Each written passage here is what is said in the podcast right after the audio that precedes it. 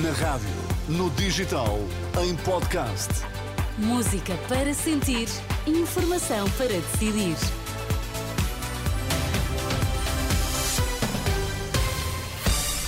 As notícias com Anabela Góis. Boa tarde, Anabela. Quais são os temas em destaque? Boa tarde. Agricultores espanhóis em protesto cortam acessos à França. Groenlândia perdeu uma área de gelo equivalente ao território da Albânia nas últimas três décadas.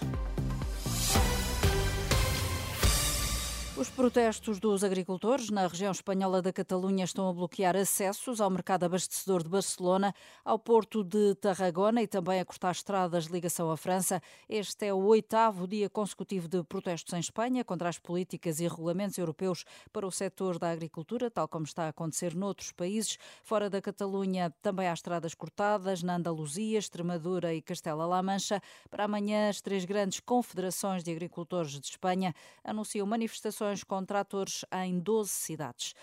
Pelo menos até à véspera das eleições, a 9 de março, pode estar comprometido o transporte de reclusos. É a expectativa do Sindicato do Corpo da Guarda Prisional, tendo em conta a greve que hoje arrancou. Esta terça-feira, o impacto está a ser reduzido pelo facto de ser dia de tolerância de ponto, mas Frederico Moraes, daquele sindicato, acredita que a partir de amanhã a adesão será mais expressiva e os efeitos da greve também.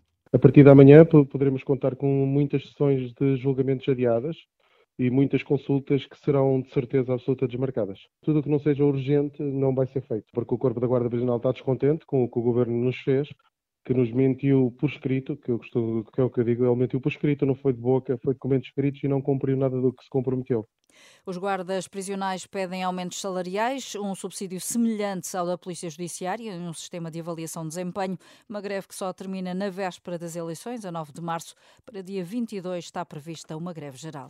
Portugal quer renovar e alterar o mandato da formação que a União Europeia está a dar às Forças Armadas de Moçambique. O ministro dos Negócios Estrangeiros justifica a iniciativa com saída da missão internacional de combate ao terrorismo em Cabo Delgado, no norte do país. De visita ao Ruanda, João Gomes Cravinho diz que a experiência adquirida permite tornar o mandato mais abrangente, de forma a adaptar a formação às forças moçambicanas à realidade encontrada. Portugal, recordo, assumiu o comando da missão de treino da União Europeia em Moçambique em setembro de 2022, com um mandato de dois anos.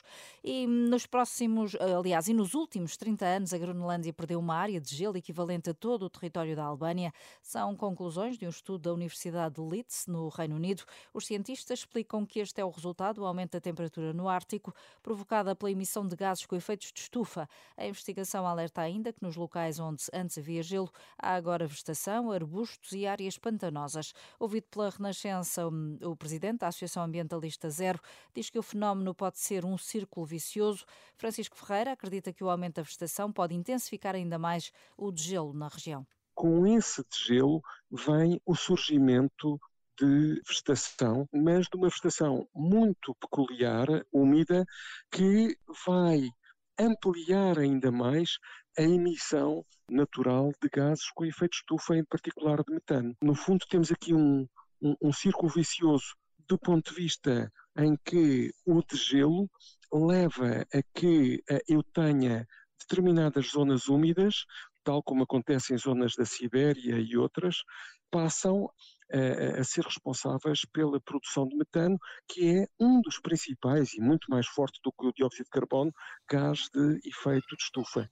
O presidente da Associação Ambientalista Zero, ouvido pelo jornalista Alexandre Abrantes Neves, está aprovado pelo Senado norte-americano um pacote de 88 mil milhões de euros para apoiar a Ucrânia, Israel e Taiwan.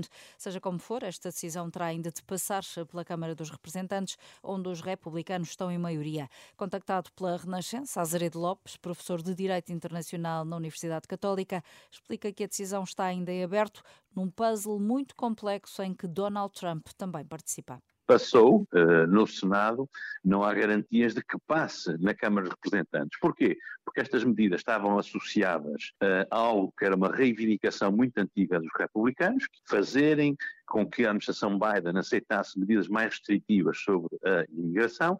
A administração Biden de repente aceita e é Trump que de fora eh, dá então ordens para dizer que não quer que se aprove legislação desta. Portanto, temos uma situação extraordinária em que os republicanos tinham o que queriam, mas agora já não querem, e os democratas se arriscam a conseguir aquilo que queriam sem terem de ceder, especialmente. A grande dúvida é mesmo na Câmara dos Representantes e onde, de facto, os ainda continuam a ter maioria.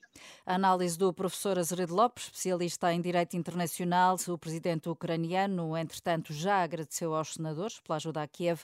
Volodymyr Zelensky diz que esta ajuda uh, vai salvar vidas e pôr fim ao que diz ser o terrorismo por parte da Rússia. A primeira-ministra da Estónia e o ministro da Cultura da Lituânia fazem parte da lista de procurados pela Rússia por acusações criminais. A lista hoje divulgada não indica a que crimes é que Kaia Kallas está associada. Já o ministro lituano aparece associado à destruição ou danos causados a monumentos dedicados a soldados soviéticos no país báltico. Esta é a primeira vez que a Rússia coloca um líder estrangeiro numa lista de procurados.